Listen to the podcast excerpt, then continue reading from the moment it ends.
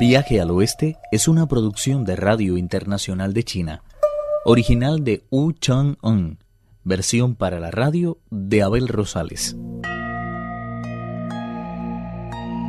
Luego de ser expulsado por el monje Tang, el hermoso rey de los monos fue a visitar a la bodhisattva Kuan Yin para que intercediera por él. Su ceguera ha llegado al tal punto que se muestra incapaz de distinguir entre bien y el mal, lo blanco y lo negro. Con una suave comprensión, la reina de los mares del sur dijo al rey mono: Explícame qué quieres decir con eso de lo blanco y lo negro. El peregrino relató entonces cómo al dar muerte a los bandidos, el monje Tang había cedido a la ira, cómo, incapaz de distinguir lo blanco de lo negro, había recitado el conjuro hasta dejarle sin fuerzas y al borde mismo de la muerte, como habían resultado inútiles todos sus intentos de reconciliación, y cómo, finalmente, al no tener dónde acudir, había decidido buscar consuelo en el misericordioso reino de la Bodhisattva. Cuando Tripitaka Tan recibió el encargo de dirigirse hacia el oeste, se comprometió a seguir en todo momento el camino de la perfección. ¿Cómo iba a aceptar de buen grado esas muertes de las que me has hablado? Le estaba expresamente prohibido valerse de sus extraordinarios poderes mágicos para librarse de esos bandidos. Por supuesto que se trataba de una banda de desalmados, pero mirándolo bien, no eran más que simples seres humanos, y no merecían un castigo semejante no tenían absolutamente nada que ver con esos monstruos, diablos y demonios a los que fuiste dando muerte a lo largo del viaje. Mientras eso te supuso un mérito incalculable, acabar con los bandidos fue un acto ciertamente reprochable. Debías haberte limitado a asustarlos y así salvar la vida del maestro. Opino, por lo tanto, que tu conducta no fue todo lo virtuosa que hubiera sido de desear. Reconozco que no obré bien, pero debía haberse metado la oportunidad de lavar mis culpas con mis actos de virtud. No es justo despedirme de la forma como el maestro lo ha hecho. Le suplico que se apiate de mí y recite un conjuro que contrarreste los efectos de que usa el monje tan conmigo. Líbreme además de este aro de oro que me ciñe las sienes y así podré regresar a la caverna de la cortina de agua. Ese conjuro del que hablas me fue enseñado por el propio Buda en el momento mismo de encargarme que encontrara un peregrino en las tierras del este. En ese instante me confió tres tesoros. Lamento tener que decirte que no me transmitió ninguna fórmula para contrarrestar su efecto. En este caso, no me resta más que despedirme de usted. ¿A dónde piensas ir? Al paraíso occidental, a pedirte Buda que me quite ese aro de la cabeza. Si esperas un momento, te leeré el futuro. ¿Para qué? Tengo bastante con esa desgracia que se ha abatido sobre mí. No me refería a tu futuro, sino al del monje Tan. Se sentó solemne en el estrado del loto.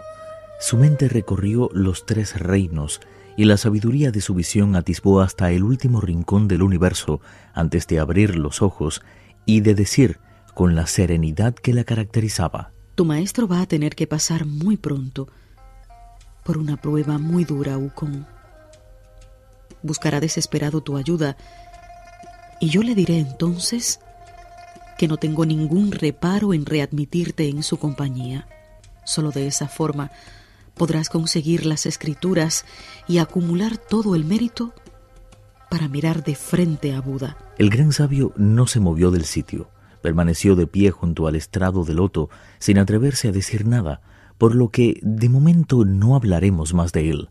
Si lo haremos, sin embargo, del monje Tang, quien tras la desaparición del peregrino siguió adelante con su viaje, acompañado de Pachie, que llevaba el caballo de las riendas, y del Bonsosha, que portaba el equipaje. Apenas habían recorrido cincuenta kilómetros cuando Tripitaka detuvo el caballo y dijo Salimos de la aldea alrededor de madrugada y desde entonces no hemos parado. Es casi mediodía. Creo que no estaría de más que tomáramos algo. ¿Quién de ustedes está dispuesto a ir a mendigar algo de comer? El cerdo Chupatié dijo Desmonte del caballo maestro mientras voy a algún pueblo por aquí cerca en busca de alimento. Tripitaka bajó del caballo y el idiota se elevó hacia lo alto. Miró en todas las direcciones, pero lo único que vio fue una interminable sucesión de cordilleras y montañas. No había rastro de una sola casa. Bajó de la nube a toda prisa y dijo a Tripitaka Es imposible mendigar comida. No hay ninguna aldea por aquí cerca. En este caso, tomaremos algo de agua para alplagar la sed. Precisamente he visto un arroyuelo hacia el sur de la montaña. Voy a traer de allí el agua. El bonzochal entregó la escudilla de las limosnas y volvió a perderse entre las nubes. El maestro se sentó a esperarle junto al camino, pero el tiempo pasaba y Pachie no daba señales de vida. La sed atormentaba cada vez más a Tripitaka y la espera se hacía angustiosa por momentos. Sobre ese instante disponemos de un poema que afirma No existe nada más importante que dominar el aliento, puesto que no hay diferencia real entre la naturaleza y los sentimientos. Cuando la mente y el espíritu pierden el equilibrio, surge la enfermedad, de la misma manera que el Tao se desvanece cuando el esperma y la forma ven mermarse sus fuerzas.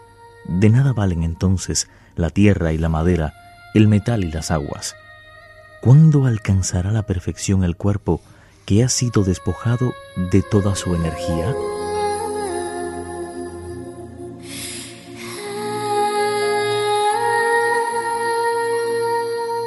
Al ver lo mucho que hacían sufrir al maestro el hambre y la sed, y que Pachie no volvía con el agua, el bonzo ya dijo Siéntese aquí un momento, voy a ver si consigo un poco de agua. Las lágrimas acudieron con tal fuerza a los ojos del maestro que para expresar su conformidad solo pudo sacudir ligeramente la cabeza.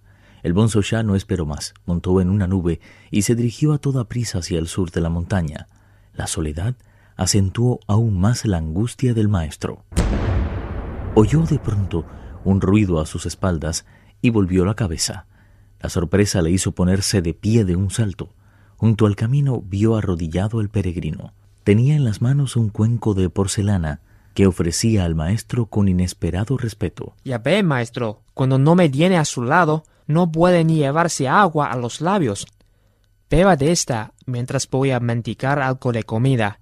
Está tan fresquita que recobrará las fuerzas enseguida. No beberé de esa agua ni aunque me muera de sed. Prefiero renunciar a la vida antes que tener que ver algo contigo. Márchate y déjame en paz. mí jamás alcanzará el paraíso occidental. ¿Y eso a ti qué te importa? Eres un mono sin principios, que no tiene ningún derecho a venir a importunarme. El peregrino perdió la paciencia y dijo, rojo de ira. ¿Por qué se comprase tanto a humillarme? Con su conducta está demostrando que es un pozo sin sentimientos. Tras arrojar al suelo el cuenco de porcelana, cogió la barra de hierro y propinó al maestro un golpe tremendo en la espalda que le hizo perder el conocimiento.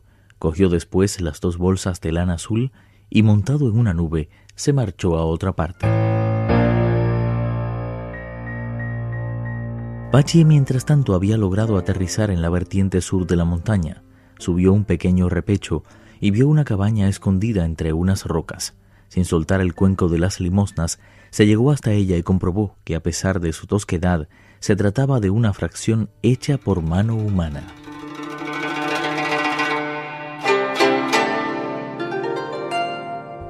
Viaje al Oeste, uno de los cuatro grandes clásicos de la literatura china. Versión para la radio, Abel Rosales. Actuaron en este capítulo Pedro Wang, Alejandro Li, Víctor Yu y Carelis Cusidó. Esta es una realización de Abel Rosales, quien les habla, para Radio Internacional de China.